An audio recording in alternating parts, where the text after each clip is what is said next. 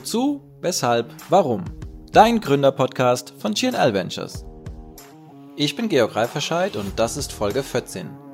Gründer QA.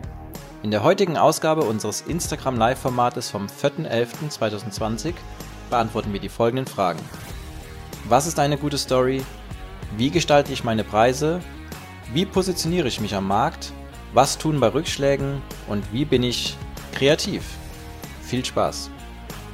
Dann fangen wir direkt an. Ähm, weil wir gerade von Geschichten erzählen sprechen. Ähm, ja, erste Frage. Was macht denn eine gute Story aus? Wie erzähle ich eine gute Story? Wie erzähle ich eine gute Story? Ja, das ist ja das Thema äh, so aktuell überhaupt, ne? Äh, wenn es um Marken und vor allem um Personal Brands geht. Ähm, also ich sag mal so, eine gute Story führt ja dazu, dass sie ähm, Emotionen erzeugt. Emotionen erzeugt und das schafft sie, indem sie gute Bilder erzeugt im Kopf derer, die die Geschichte hören. Und ähm, ich glaube, ähm, wenn, wenn das erfolgt, dann ist die Story einfach gut. So wie schaffe ich das, indem ich eben auch ähm, ja einen klaren Bezug zu, äh, zu einer Person herstelle. Also sprich, das ist ja mal dieser, dieser, ähm, na, wie sagt man denn gleich? Ja, die hat die Hauptrolle einer Geschichte, also sprich ein, ein, es fällt mir tatsächlich das Wort gerade nicht ein, der, der Begriff, für diesen, für diesen Darsteller in der Geschichte. Äh, den braucht es, mit dem man sich im mhm. Zweifel als, als Publikum identifizieren kann. Äh, ich war ja gestern bei so einem Pitch-Event dabei, da waren es auch an mehreren Pitch, die gut waren, die auch gewonnen haben, haben die das jedes Mal geschafft, dass die uns abgeholt haben, indem die praktisch sagten, guck mal, das, das ist der Franz. Und der Franz hat das folgende Problem. Also sprich, eine, eine Person reinbringen, mit der sich das Publikum identifizieren kann, entlanghangeln kann gute Bilder erzeugen und dadurch gute Emotionen. Das wäre so eine, wie alles ja immer so irgendwie relativ kurz gefasst auf dem, auf dem Punkt, der Versuch, ja.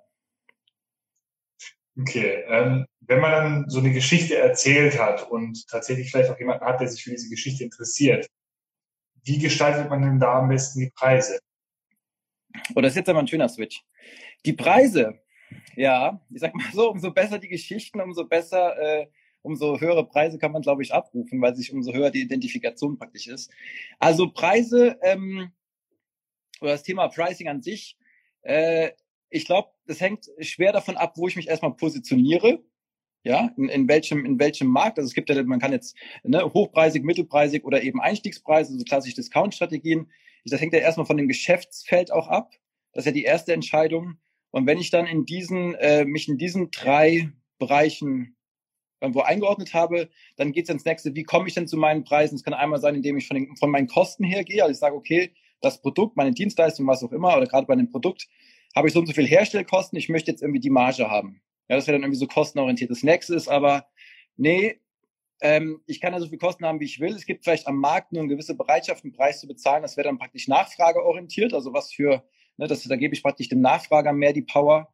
Und das andere ist einfach wettbewerbsorientiert. Wenn ich jetzt sage, okay, hier in der Straße gibt es schon zwei Dönerläden, ich mache jetzt den dritten auf äh, und die anderen beiden verkaufen für vier, dann ähm, orientiere ich mich vielleicht daran. Oder aber, jetzt mal wieder am Thema Positionierung, positioniere mich so hochwertig, dass ich vielleicht auch sieben Euro, sechs Euro abrufen kann.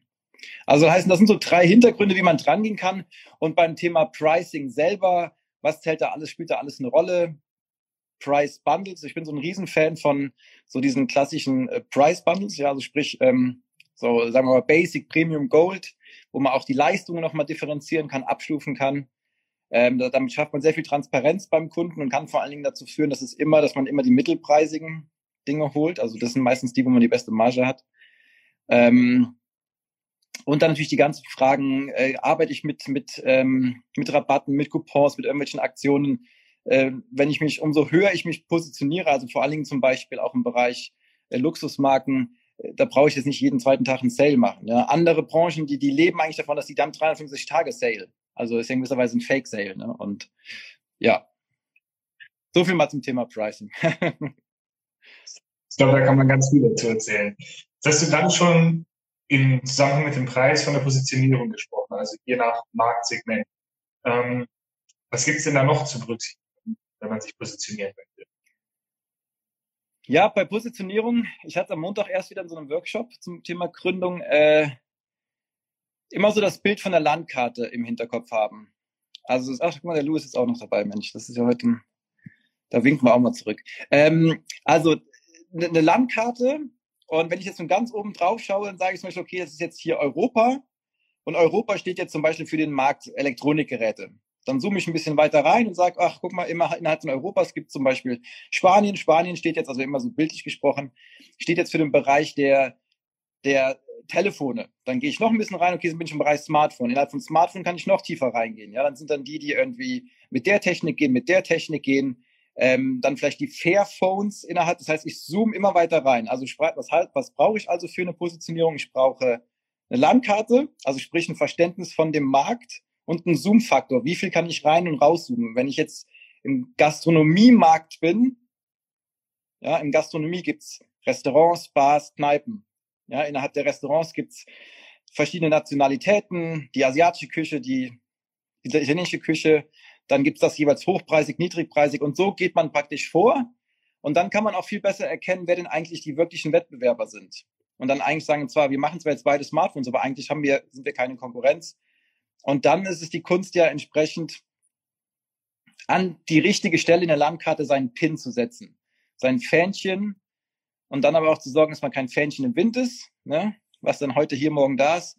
Aber auch schauen, dass, das, dass der Pin nicht zu fest sitzt, dass man flexibel reagieren kann. Aber ich glaube, das, das größte Problem, was die, was ja Unternehmen oder was viele Unternehmen haben, ist ja wirklich 100% zu wissen, wo mein Pin steckt, weil dann kann ich nämlich auch meine Wettbewerber manchmal machen lassen, was ich will, äh, was die wollen weil ich vielleicht doch einfach ein Stück weiter links orientiert bin und das mir dann eigentlich egal sein kann.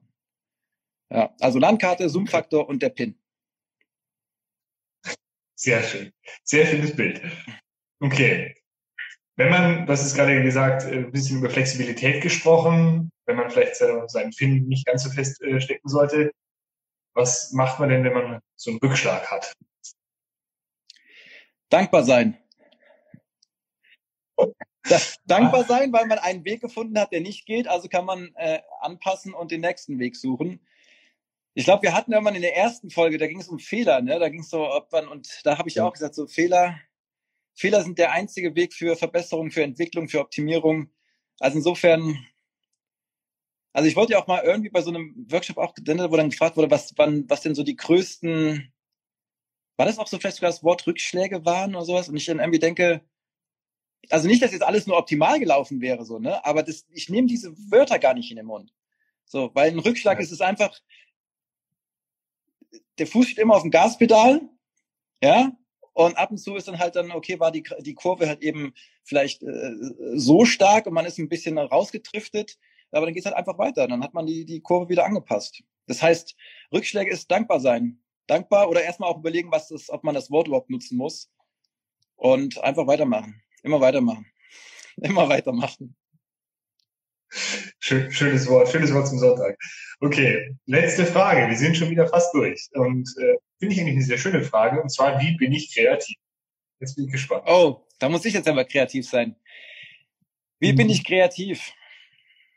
Ähm, also auf jeden Fall nicht gezwungenermaßen. Also nicht mit einem Termin, nicht mit, okay, jetzt sind wir das mal und auf Knopfdruck, sondern ähm, also ich zum Beispiel, das hatten wir letztens ja in unserem Inspo Coffee, ne, wenn dich dran erinnerst. Ja. Äh, da haben wir über die, habe ich über die Wirkung von Wasser gesprochen. Also ich bin zum Beispiel maximal kreativ. Ich habe es jetzt am Sonntag wieder, da war ich das letzte Mal noch vor dem Lockdown in, am Starnberger See in der Sauna. Ähm, sobald Wasser in meiner Umgebung ist, äh, äh, fließen die kreativen Gedanken. Und die dann auch in dem Moment zuzulassen, also da, wo sie entstehen, dann einfach für sich rausfinden, was ist die beste Umgebung. Also soll heißen, also natürlich nicht nur Sauna oder, oder Schwimmbad, sondern also Natur, frei rausgehen. Also alles, was beschränkt, Wände, kleine Räume sind nicht kreativitätsfördernd, sondern eben Rahmenbedingungen, die im wahrsten Sinne des Wortes offen sind, äh, auch viel mit Natur. Ja, und das kann man schon auch bewusst aktiv nutzen. Also ich gehe zum Beispiel auch tatsächlich für ähm, gewisse Sessions jetzt in Frankfurt zum Beispiel, gehen wir auch raus und gehen wir vor die Tür und gehen eine Runde spazieren. Also Bewegung, ich glaube, das ist das. Und vor allen Dingen, wenn man jetzt so äh, tatsächlich jetzt äh, acht Stunden am Tag in, im Office hängt, dann klar trennen. Also ich habe jetzt zwei Stunden irgendwie das gemacht, dann haben wir vier Stunden ein Meeting gehabt. Und wenn wir jetzt kreativ sein wollen, dann, dann ändern wir die Location. Dann, dann, ja, so, das, das ist ganz wichtig. Und ansonsten ich glaube, was auch viele unterschätzen, ist, wenn man jetzt beim so die klassischen Techniken, die es da gibt, da kann man auch mal sich ein bisschen ne, schlau machen, Kreativitätstechniken. Da ist ja sehr oft so dieses, alle machen angeblich ähm, Brainstorming und die wenigsten machen es wirklich. Ähm, Kreativität, kreativ sein heißt ja auch zulassen, kind, kindisch oder kindlich wieder sein, crazy, abdrehen, äh, egal, also umso crazier, umso besser. Und eben nicht jetzt anfangen, dieses klassisch typische so, oh, jetzt, nee, das aber, deine Idee ist aber jetzt nicht machbar, wir können nicht auf dem Mars fliegen. Ja, wer weiß. Ja. Und insofern crazy as possible und frei, frei, in alle Richtungen frei sein. Das passt wieder sehr schön, weil du es gerade auch angesprochen hast mit dem Innsbruck Coffee, das war ja auch dieses äh, mit dem glaube ich, ja, mit diesen Cuttern, die dann gesagt haben, bad ideas lead to good ideas. Ja. Das ist genau der Punkt. Ja. Also auch hier sehen wir jetzt wieder, dass die ganzen Fragen irgendwie letztlich irgendwie immer auch zusammenhängen oder ne, Connections bestehen, also jetzt zwischen Preis, zwischen Positionierung und Kreativität, da spielt das sowieso immer eine Rolle. Und äh, kreative Lösungsfindung auf diese vermeintlichen Rückschläge ist dann ja auch wieder so ein Punkt, den man dann so sehen kann. Ne? Vielen Dank fürs Einschalten. Wir freuen uns über dein Feedback und deine Fragen unter www.gnl.ventures. Bis zum nächsten Mal bei Wozu, Weshalb, Warum? Dein Gründerpodcast.